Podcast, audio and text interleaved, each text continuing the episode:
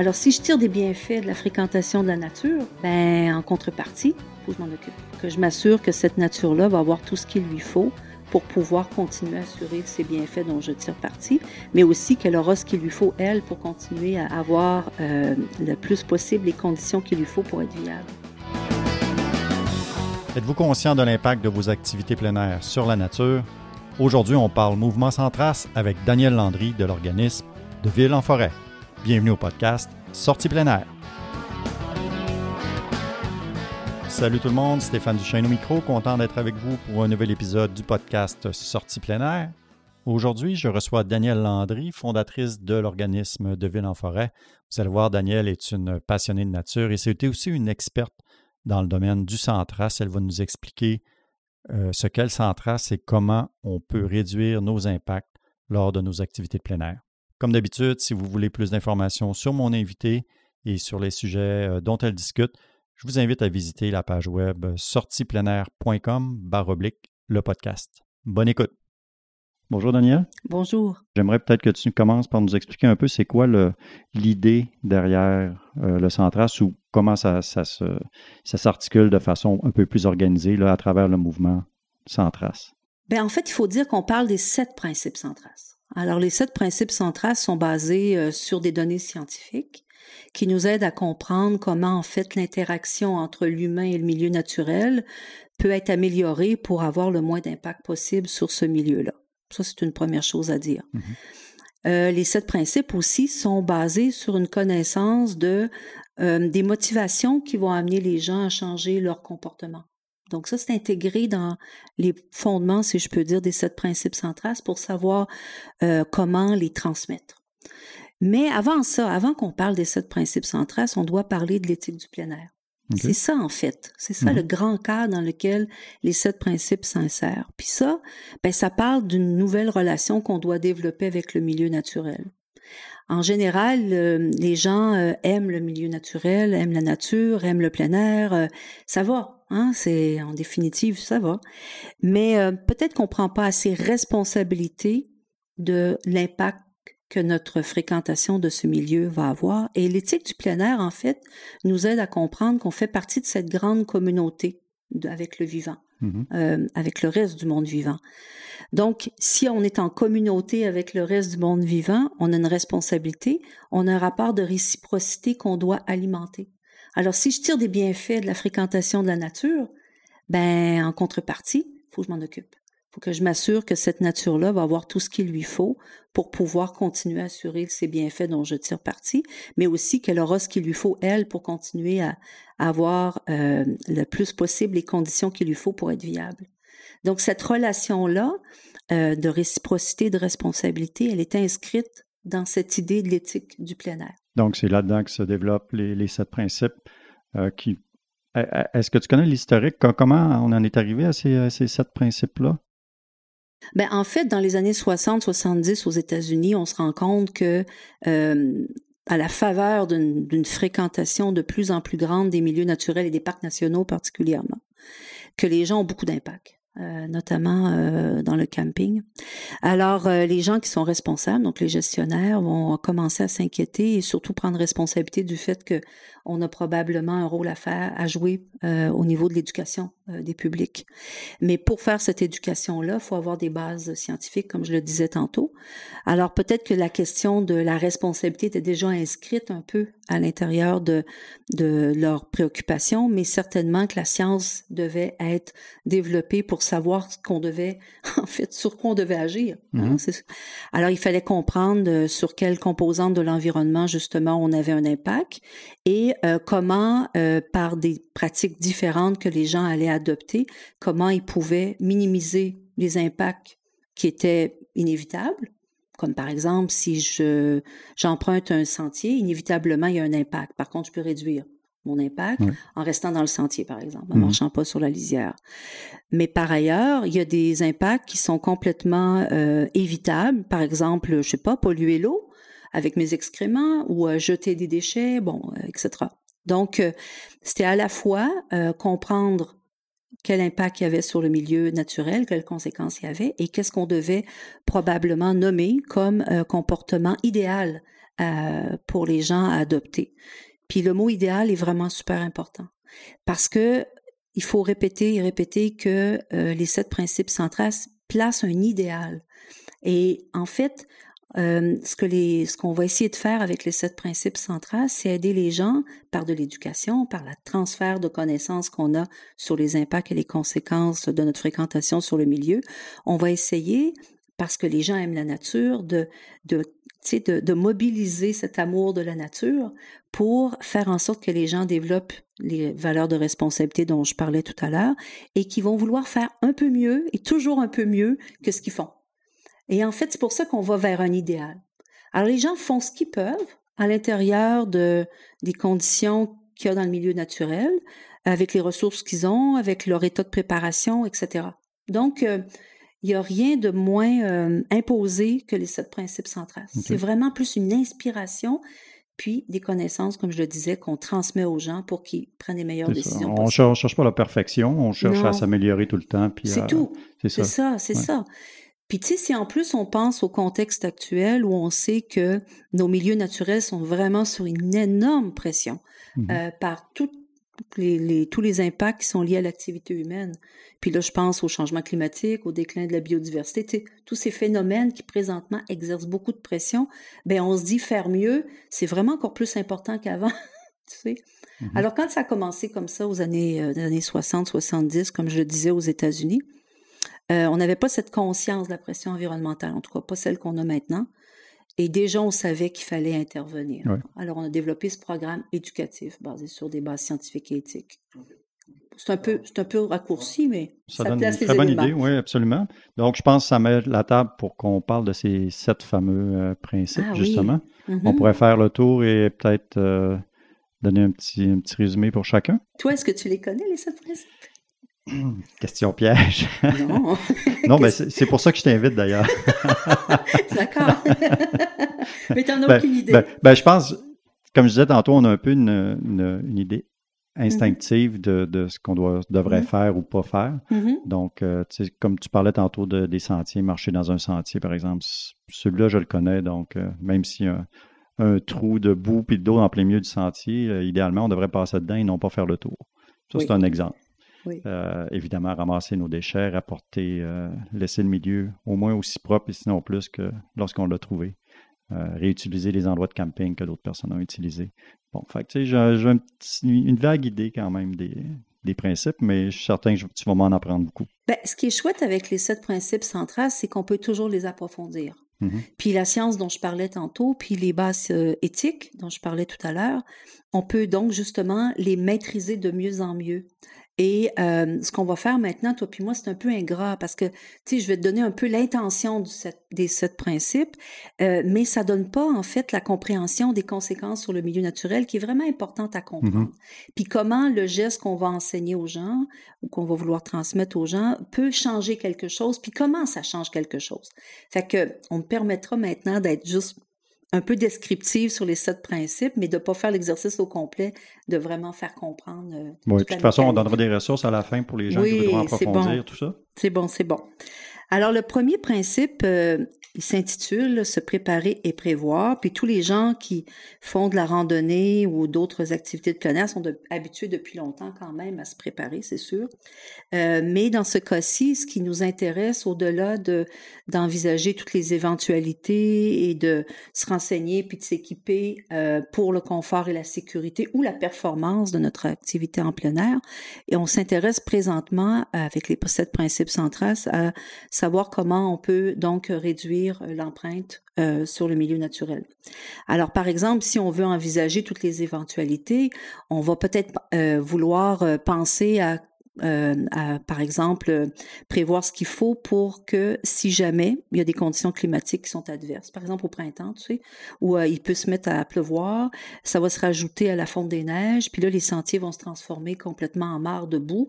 Alors, euh, si je l'ai prévu, est-ce que je vais aller fréquenter ce sentier-là? Probablement pas. Donc, je vais m'être informé, je vais avoir prévu cette éventualité-là et je vais peut-être choisir d'aller ailleurs. Euh, si on se renseigne, on va se renseigner par exemple sur la réglementation, euh, sur les précautions que les gestionnaires nous demandent de prendre, euh, sur les bonnes pratiques aussi. Tu sais, par exemple, si le, gestionnaire nous renseigne sur la réglementation par rapport à l'interdiction des feux à ciel ouvert, ben je vais peut-être prévoir un réchaud je m'attendrai pas à cuisiner sur un feu euh, à ciel ouvert puisque je sais qu'il est interdit. Euh, puis on va aussi chercher à, donc à minimiser l'impact, comme je le disais. Alors si on, demande euh, de prévoir l'équipement, ben je vais peut-être imaginer que il faudrait que je me munisse d'un sac ou d'un contenant qui est sûr pour mettre ma nourriture, mes restes de nourriture, mes déchets, tout ce qui est odorant à l'abri ou à l'épreuve des animaux sauvages. C'est par exemple. Mm-hmm. Alors ça, c'est le principe numéro un. Le principe numéro deux concerne les surfaces durables. Tu parlais tantôt de marcher au milieu des sentiers. Ben, à travers ce, principe numéro 2-là, ce qu'on essaye de, faire en, sorte, c'est que les gens comprennent un peu euh, les facteurs qui jouent sur la durabilité des sentiers pour qu'ils soient capables des sentiers, pas des sentiers, des surfaces, pardon, pour qu'ils soient capables de choisir sur quelle surface justement faire leur déplacement euh, et euh, camper, par exemple. Donc, euh, si un sentier aménagé, puis des sites ou des de camping aménagés, la solution est simple. par contre, si je dois faire des déplacements dans des zones qui sont plus moins développées, moins aménagées, là, c'est important de connaître effectivement quelles sont les surfaces et comment je vais les choisir et quelle sorte de déplacement je vais faire sur l'un ou l'autre. mais tu sais, une fois que j'ai dit ça, même si on sait que les sentiers aménagés puis les sites de camping doivent être utilisés. Euh, sur les sites et sur les sentiers, on le voit bien que les gens euh, sortent des sentiers beaucoup, euh, marchent sur les lisières. à chaque fois qu'il y a de la végétation, vont la piétiner, savent pas reconnaître laquelle serait plus durable qu'une autre. S'ils sont un grand groupe, vont déborder tout le temps sur les zones végétalisées. Fait qu'il y a beaucoup, beaucoup, beaucoup à enseigner sur justement ces notions-là de durabilité puis d'impact par la fréquence. Parce qu'en fait, les sept principes centrales s'attaquent à une question qui est celle de l'impact cumulatif. Puis, dans les déplacements, on le voit beaucoup, l'impact mmh cumulatif euh, euh, se, comment je dirais, se manifester dans les milieux naturels. Tu vois, on voit beaucoup de sentiers qui s'élargissent. On voit beaucoup de sentiers qui s'ouvrent parce que les gens vont sortir puis ils savent pas trop comment choisir sur quelle surface euh, se déplacer. Donc, à la longue, ils vont créer des sentiers informels. On le voit sur le Mont-Royal. Le milieu est complètement fragmenté. Il y a une prolifération des sentiers. Maintenant, ils sont obligés de travailler à fermer les sentiers. Par exemple. Alors, le principe numéro 3. Alors, la première chose, euh, c'est de travailler à réduire les déchets. Donc, euh, tout ce qu'on va pouvoir faire qui va permettre qu'on ramène pas euh, des, des produits, des items qui vont devenir potentiellement des déchets. Alors, euh, des emballages, euh, les surplus de nourriture, euh, de l'équipement qui n'est pas nécessaire puis que je vais laisser sur place parce que j'en ai pas besoin, je vais le laisser mmh là, où il est vidé, donc comme une bonbonne de propane, par exemple, je vais le laisser là, bon, etc. Je vais laisser sur place. Fait qu'il y a un petit travail à faire, même important, de se débarrasser le plus possible de, oui. des emballages par exemple, oui, c'est ça. De, oui, oui, absolument. De réemballer, bon, euh, il y a beaucoup à dire là-dessus, mais disons que l'idée, c'est de réduire à la source. Ensuite, ben, c'est d'essayer de, protéger le plus possible nos plants et nos cours d'eau. Donc, toutes les ressources en eau doivent être absolument protégées. Alors, euh, qu'est-ce qu'on va devoir faire principalement pour ça? C'est de choisir les bons savons. Donc, un savon euh, plutôt biodégradable que le contraire. Et puis, encore mieux, un, savon écologique qu'un savon biodégradable. Euh, ça va être d'être sûr que les excréments sont vraiment enfouis très loin de l'eau, 70 mètres au moins, pour permettre qu'il n'y ait pas par percolation risque de contaminer l'eau. ça va être aussi d'assurer donc le processus de décomposition des matières qu'on va laisser sur place et la seule matière qu'on va laisser, ben, c'est nos excréments. Mmh on va rien laisser d'autre. Alors là, on apprend aussi à reconnaître le fait que même une matière organique qu'on pourrait penser qui appartient au milieu naturel, fait que moi je peux la laisser là, ben elle n'a pas d'affaire là. Mmh. Euh, on brûlera pas non plus les déchets, bon, etc., etc. Donc, on est vraiment dans tout ce qui concerne la gestion euh, des déchets et euh, on ajouterait parce qu'à l'heure actuelle, on comprend que les déchets sont souvent valorisables, c'est en fait des matières résiduelles avec lesquelles on peut faire quelque chose, mais peut-être à faire un tri aussi sur euh, dans le milieu. Alors tu ne mélanges pas comme tu le ferais à la maison d'ailleurs, tu mélangeras pas tes matières organiques avec les, déchets, euh, par exemple les piles. Tu, ouais, ouais, ouais. Alors, parce qu'on sait que dans un cas, ça va au compost, puis dans l'autre cas, ça s'en va aux déchets dangereux. Donc, euh, cette idée de trier pour continuer à valoriser nos matières, c'est vraiment inclus dans toute la réflexion euh, aussi euh, des sept principes trace. Je peux pas m'empêcher de penser aux excréments d'animaux. Oui. Euh, D'ailleurs, on a des chiens là, qui commencent à être euh, permis dans, Mhm. dans plus d'endroits, incluant la CEPAC récemment qui a permis l'accès à Oui. certains sentiers aux chiens. Puis déjà, je lisais sur des forums que il semblerait que des gens laissent euh, des excréments dans la forêt, même les sacs qui sont tirés dans la forêt, entre autres au parc du Morford là, que je lisais récemment, ce qui, est, ce, qui, ce qui me fait halluciner parce que moi-même j'ai un chien puis je comprends pas que les, les propriétaires fassent ça, mais évidemment, ça inclut aussi euh, les, les, les excréments et aussi les dommages, j'imagine, que, que nos animaux peuvent faire. Parce que je ne sais pas si tu pensais en parler plus tard, mais Oui. si je laisse mon chien aller euh, à gauche, à droite dans le bois, puis euh, des, des trucs comme ça, ça a aussi un impact. Absolument. On en parlera avec les autres principes, mais pour revenir à la question des excréments canins, ben en fait, les excréments humains, tu sais, quand on, on dit qu'on doit les enfouir, il y a des règles à suivre. Le trou sanitaire qu'on qu'on va encourager les gens à creuser s'ils n'utilisent pas les toilettes, hein, parce Mhm. que c'est quand même ça la première chose à faire. Mais ce trou sanitaire, ben, il va servir aussi aux, aux chiens. Donc, euh, et comment je vais le faire pour en fait m'assurer de, comme je le disais, de pas que les sources d'eau soient contaminées, euh, qu'il n'y ait pas de propagation des excréments, des, pas des excréments, mais des pathogènes dans les excréments, Mhm. que ça soit pas visible, euh, effectivement. Euh, ben c'est ça, il y a des règles à suivre selon les écosystèmes aussi. Si je suis en montagne, c'est pas la même chose que je suis en forêt boréale. Si je suis Mhm. sur le bord d'une plage, non plus. D'abord, on ne devrait pas le, le faire sur une bord de, un bord de plage, c'est clair. Mais qu'est-ce que je fais à ce moment-là, si je n'ai pas accès à la forêt parce que c'est extrêmement touffu? Bon. Et il y a tellement de choses à savoir. C'est d'une richesse inouïe. Mais, mais voilà. Oui, tu as raison. Euh, Les, ça les gens de pourront creuser euh, pour euh, justement connaître les techniques à Oui, appliquer, puis euh, Oui, bien tous les sûr. petits trucs. Ouais. Alors, tu parlais de l'impact des chiens qui pourraient sortir des sentiers. Euh, ben, il y en a, ils sont de deux natures, en fait. Il y en a une qui concerne leur rapport avec euh, la végétation, puis l'autre, ben, le rapport avec les animaux. Mhm. Donc, euh, on pourrait même dire qu'il y en a un troisième, dans le fond, le rapport avec les autres euh, plénéristes sur le lieu qui sont pas nécessairement toujours enchantés d'avoir un, animal un- de quelqu'un d'autre alentour d'eux. Mais ça, évidemment, c'est une autre question. Mais on en parle dans les sept principes centrales puisqu'on se pré- préoccupe du rapport avec les autres euh, visiteurs.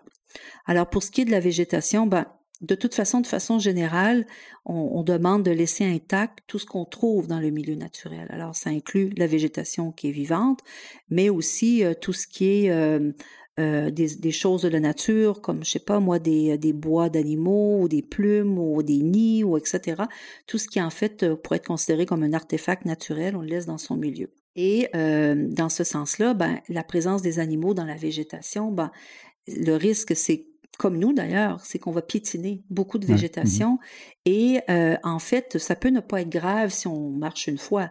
Le problème, c'est que l'impact cumulatif, puisqu'on n'est pas seul, on est beaucoup de monde dans Ouais, c'est toujours ça, c'est l'accum- C'est l'accumulation des, des impacts. là. incluant les chiens. Ouais. Euh, donc, euh, tout cet impact-là finit par piétiner des, des milieux euh, végétaux. On les voit d'ailleurs euh, dans beaucoup de milieux. On voit ce piétinement-là qui euh, qui est pas juste sur le sentier, mais en dehors. Fait que on voudra peut-être limiter les, les, les déplacements des chiens pour cette raison. Surtout que les chiens, de, par nature, vont aller là où les autres chiens sont allés. Fait qu'ils savent ça. Ils ça- vont toujours aller aux mêmes endroits, ils vont suivre. Oui, Ouais. oui, oui, oui, absolument. Ouais. Euh, alors, il y a des parcs qui vont créer des espaces de, où les chiens sont libres, Mhm. c'est-à-dire on va demander qu'ils soient tenus en laisse pour un certain temps, puis après on va permettre, un peu comme dans les parcs urbains, qu'ils aient un espace de liberté. C'est bien, on combine, tu sais, les deux besoins des, des animaux, d'être avec leur euh, maître, mais aussi d'avoir un peu euh, de la marge de manœuvre, si je peux dire. Alors, euh, voilà. Par rapport euh, justement au fait de laisser intact euh, le milieu, on va aussi s'assurer que les gens s'approprient pas euh, des artefacts qui pourraient être patrimoniaux ou, archéologiques. Dans certains milieux, c'est plus évident que dans d'autres. Mais tu vois, on a des milieux ici où effectivement il y a ce risque d'appauvrir le milieu de ces de ces artefacts-là. Alors c'est une précaution qui est vraiment importante. Il y a aussi la question des espèces envahissantes. Euh, qui viennent complètement changer l'équilibre des milieux naturels. Euh, donc, euh, on va enseigner aux gens comment faire pour ne pas être eux-mêmes des vecteurs de propagation des espèces envahissantes. Un cas qui est extrêmement connu, c'est celui des, des gens qui sont en canot-kayak et qui vont devoir nettoyer leur embarcation et tout leur équipement après être sortis d'un plan d'eau. On va vouloir faire ça pour éviter la propagation d'une espèce qui les amènerait dans un autre plan mm-hmm. d'eau, par exemple. Mais ça s'applique à d'autres espèces envahissantes euh, également. L'autre principe s'intéresse à l'impact des feux. Les feux sont probablement une des sources les plus dommageables pour, pour l'environnement naturel. Mais par contre, on est capable, nous, plénéristes, d'adopter des pratiques qui vont minimiser l'impact de ces feux-là. Euh, fait des choses, de toute façon, qui est enseignée de façon générale à tous les campeurs et plénéristes, c'est comment faire en sorte qu'il n'y ait pas de risque de, feu de forêt. Hein. C'est sûr que les principes centrales vont intégrer ces balises-là qui sont déjà connues, mais certainement pas assez respectées. Euh, les causes de feux de forêt euh, qui sont liées à la pratique du plein air, c'est euh, extrêmement élevé on est responsable, nous les plénéristes, de brûler énormément d'hectares à l'échelle du Québec à chaque année. Donc, il y a certainement un effort de plus et la SOPFEU travaille très fort à nous renseigner sur les bonnes pratiques pour euh, gérer le risque de mmh feu de, forêt. Mais ceci dit, on va, par le principe central, on va ajouter des balises qui concernent la cueillette du bois. Ce qu'on veut essayer de faire, c'est de minimiser l'impact la cueillette du combustible dont on a besoin pour le feu de forêt sur le milieu. Alors, on va respecter euh, certaines, euh, certaines balises pour ça euh, et, et, on va essayer de disperser l'impact de cette cueillette-là aussi. On va aussi préconiser plutôt l'usage d'une de techniques qui sont moins émettrices de polluants et de particules fines. Alors c'est comme ça qu'on en arrive à proposer plutôt l'utilisation de réchaud versus l'utilisation du feu pour la cuisson. Et euh, on va encourager les gens à vivre l'expérience d'une nuit sans feu, de, camp, par exemple, juste pour voir s'il n'y a pas d'autre plaisir qu'on pourrait avoir que celui du mythique feu de camp, puis, euh, et donc d'explorer autrement le rapport à la nature. Je le trouve difficile, celui-là, quand même, parce qu'un feu de camp, c'est ça, oui. ça a un attrait particulier quand même. c'est sûr. Alors, comment le faire qu'il soit plus petit, puis que, comme je le disais tantôt, que mon prélèvement de combustible va avoir le moins d'impact. Tu sais, alors, euh, euh, il y a des, balises, comme je le disais, qu'on peut euh, enseigner aux gens, et il y a des milieux où ils vont accepter qu'on peut pas en faire point. Mm-hmm. Et on le voit là, de toute façon, l'interdiction de feu à ciel ouvert là, c'est de plus en plus courant. Hein? Durant la mmh période de l'été. Euh, c'est alors on voit bien là qu'il va avoir, il va falloir changer.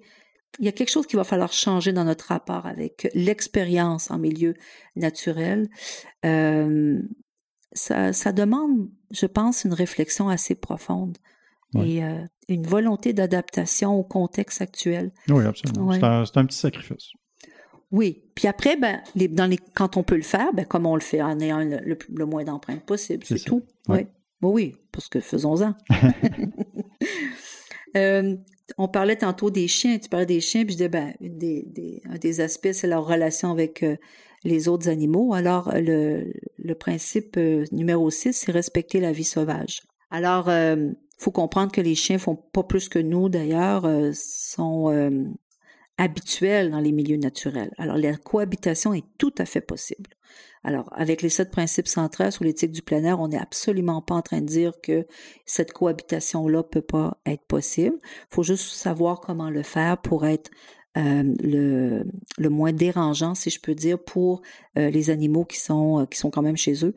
Alors, on va chercher à pas trop changer les habitudes des animaux. Alors, c'est pour ça qu'on va essayer avec les chiens de faire en sorte qu'ils ne deviennent pas la proie d'un animal, mais qu'eux-mêmes aussi courent, de choisissent pas les animaux comme mm-hmm. proie, qui les dérangent pas trop dans leur habitat, qui creusent pas des trous partout, par exemple, ou des choses comme ça. Bon, je vais pas m'étendre, mais euh, les animaux, en fait, on veut essayer avec le principe numéro 6 de maintenir le plus possible ces animaux-là dans leur habitat naturel et dans leur comportement habituel.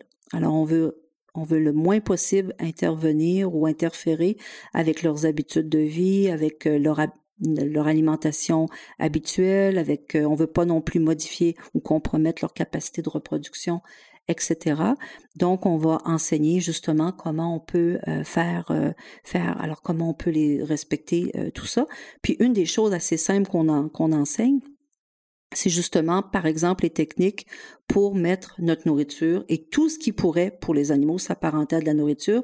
Donc, comment mettre ça à leur épreuve, qui puissent pas l'atteindre. Parce qu'en fait, les animaux euh, sont opportunistes. C'est difficile de trouver la nourriture en milieu naturel. Alors, s'ils peuvent le trouver facilement au terrain de camping, ben, veux-tu me dire pourquoi ils viendraient pas le chercher à mm-hmm. tous les soirs? Alors, c'est ça qu'on veut empêcher. Et la nourriture, c'est n'importe quoi. C'est n'importe quoi qui sent un peu pour eux et c'est n'importe n'importe quoi dans le sens aussi de la taille. C'est autant la petite graine qui va être une nourriture pour un petit mammifère euh, que euh, je sais pas le gros sandwich que j'ai laissé sur la table de pique-nique. Mm-hmm. Donc euh, les, les, techniques selon les milieux, selon euh, l'équipement que je suis capable d'apporter, selon la réglementation aussi, vont faire partie de, de l'apprentissage à faire avec ce, ce, principe, ce principe numéro 6. Pardon. Puis sinon, l'ultime, c'est celui qui concerne le respect des autres visiteurs. Alors, euh, moi, je l'aime beaucoup celui-là parce qu'il a l'air tout simple, mais en fait, c'est pas si simple. Mais en même temps, ça nous permet de parler de ces valeurs de base dans le milieu de plein air, du plein air. Tu sais, qui mmh sont cet esprit de coopération, euh, euh, cet esprit d'entraide, la possibilité de de rendre service, mais de, de vivre un peu en camaraderie, si je peux dire, avec les autres, même si on les fréquente pas pendant longtemps là. donc, c'est ce bel esprit qui fait que je vais être capable de rendre service, mais je vais être capable de respecter aussi le besoin des autres euh, d'être, euh, de s'isoler peut-être ou euh, d'être entre eux ou d'être bon de s'installer peut-être à distance. Alors, je vais respecter cette distance-là. Je vais pas me rapprocher trop des gens. Je vais installer ma tente à une distance respectable, si je le peux, selon les aménagements. un drone, par exemple, on sait que réglementation maintenant dans les parcs nationaux pour empêcher que euh, on utilise des drones à des fins récréatives. Alors, euh, si je suis pas dans un parc et qu'il n'y a pas nécessairement cette réglementation-là, euh, est-ce que je peux m'informer de comment la réglementation, en fait, euh, quand même contrôle mon mmh utilisation du drone pour respecter euh, la, la, quiétude des gens, mais aussi leur leur sécurité. Alors euh, les règles, il faut que les gens les découvrent en fait en se renseignant. bon, il y a ça, les écouteurs. si j'apporte de la musique parce que c'est absolument nécessaire à mon expérience, ben je mets des écouteurs. mais tu sais, en fait, on est dans le bien vivre ensemble, le savoir-être ensemble, les droits de passage, comment je, je respecte ça. Et là, on vient de parler de la cohabitation en fait avec les autres plénéristes, mais il y a aussi les riverains, tous ces propriétaires qui ont des propriétés dont on doit respecter en fait la propriété en pénétrant pas sur leur milieu, donc en, respectant les droits d'accès. C'est ça, souvent, c'est grâce à eux qu'on a accès à, ben des, beaux territoires. Donc si on, on brise le lien de confiance, mais on peut perdre des, beaux endroits où on, peut aller. Ou alors les compagnies d'assurance aussi, quelquefois, euh, vont, euh, vont, vont mettre des interdictions euh, aux propriétaires parce qu'il y a eu des accidents sur son terrain, et bon, etc. Donc, il y a toutes sortes de choses qui, qui se produisent. et puis, il y a les communautés locales euh, les autres utilisateurs qui, le, qui utilisent à des fins commerciales ou industrielles euh, pour la, cueillette, la pêche, la chasse, le, milieu naturel. Alors, il y a beaucoup de monde, en fait, dans ces milieux-là et autour de ces milieux avec qui on, on, doit apprendre à cohabiter euh, pour que l'expérience et la vie de tout le monde soient la meilleure possible. Ouais. D'accord. Ben, écoute, je pense que ça, fait appel au gros bon sens en général. Hein. Euh, c'est des principes sur lesquels on peut pas mal, euh, tout le monde se mettre, être d'accord. Oui. Puis euh, c'est dans l'application que, que parfois peut-être un peu la difficulté, mais comme j'ai dit tantôt, on donnera des ressources là, pour ceux qui veulent vraiment avoir des trucs pratiques, comment gérer les déchets, comment gérer les feux, les excréments, tout ça. Il y a vraiment des, des, des techniques puis des, des façons de faire là, bien établies qu'on peut, euh, qu'on peut trouver là, dans, à plusieurs endroits. Avec plaisir. On a vu naturellement que souvent les exemples qu'on donne, ça, ça parle beaucoup de randonnée. Euh, mais euh, j'imagine que ce n'est pas juste en randonnée qu'on qu'on doit appliquer ou qu'on devrait appliquer ces principes-là. C'est une, application beaucoup plus large que ça. Euh, oui, en fait, les principes ont été adaptés officiellement, si je peux dire ça comme ça, en 14 versions pour différentes pratiques plein. Ça va de la chasse, de la pêche, au vélo de montagne, à l'escalade, l'escalade de blocs, etc. Euh, puis après, ben, euh, quand on, regarde en fait ces adaptations-là, euh, on peut justement vouloir faire en sorte de l'adapter même à des pratiques pour lesquelles l'adaptation n'a pas été faite officiellement.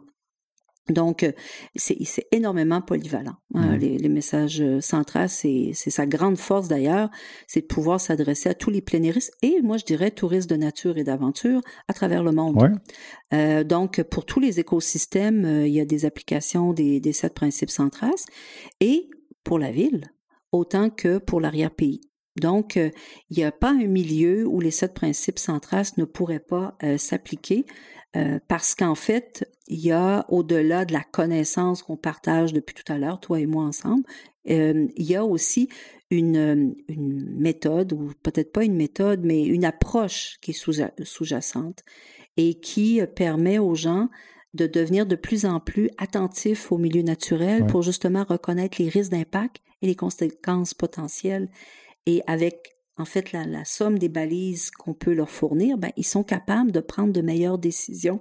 Tu sais, même s'ils n'ont pas une, connaissance intime de, ce problème-là, ça développe la capacité à réfléchir et à pouvoir incorporer des nouvelles balises dans le ben, processus de décision. Notre, être conscient de notre impact dans, nos activités oui, courantes. C'est ça. C'est une nouvelle compétence, en fait, qu'on développe et qui s'ajoute à toutes les autres qu'on doit avoir quand on se retrouve en milieu naturel.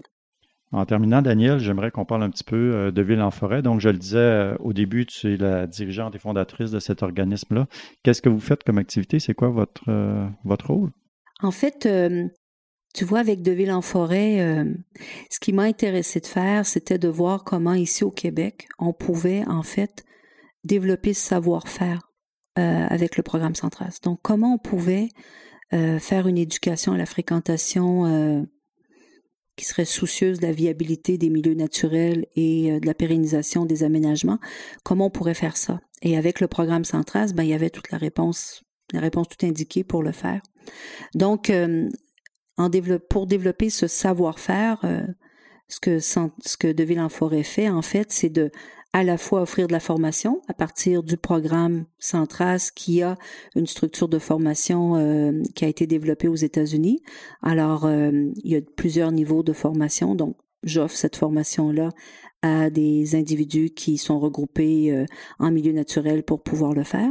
Mais je fais aussi euh, du travail de conseil et d'accompagnement auprès de grandes organisations qui veulent euh, intégrer l'éthique du plein air et les sept principes centrales à l'expérience qu'ils vont offrir aux visiteurs sur leur milieu. Alors ça veut dire autant une municipalité qu'une fédération de plein air, qu'une qu'un petit groupe de un club par exemple, mmh. des clubs universitaire de plein air euh, euh, qu'un milieu de conservation, donc une aire protégée ou euh, etc. donc tous ces toutes ces organisations qui vraiment veulent prendre la, tout, prendre en main, si je peux dire, le potentiel qui que recèle le programme central, c'est qui veulent cheminer pour pouvoir le faire. Alors, je les accompagne dans, dans ce processus-là. Et je dis je parce que De Ville en Forêt, oui, c'est une petite entreprise. C'est, je suis la, la seule euh, euh, travailleuse, si je peux dire, de l'organisation, mais il y a tout un réseau de, de collaborateurs mm-hmm. et beaucoup de partenaires, mais euh, ça reste quand même un peu mon truc à moi, si je peux dire. Alors voilà à quoi ça sert de Ville en forêt. Puis écoute, j'invite n'importe qui qui a envie d'en jaser là, à communiquer avec De Ville en forêt. C'est toujours d'intérêt euh, de pouvoir euh, discuter de, ça, d'approfondir davantage et peut-être de, des fois de, discuter de situations plus euh, difficiles. ça arrive où on est confronté dans nos valeurs et entre euh, nos valeurs et puis nos ressources et puis euh, la recherche du plaisir. Euh, on ne sait pas trop des fois comment se placer. Alors moi aussi, hein, je suis là-dedans. Alors cheminer ensemble, c'est vraiment une, belle une belle chose. Alors si les gens veulent communiquer avec nous, ben on est toujours là. Absolument. Ben ils auront juste à regarder la page web du podcast. Je mettrai également toutes les, les coordonnées pour pouvoir vous rejoindre. Merci. Merci beaucoup Daniel Landry. À la prochaine, j'espère. Merci.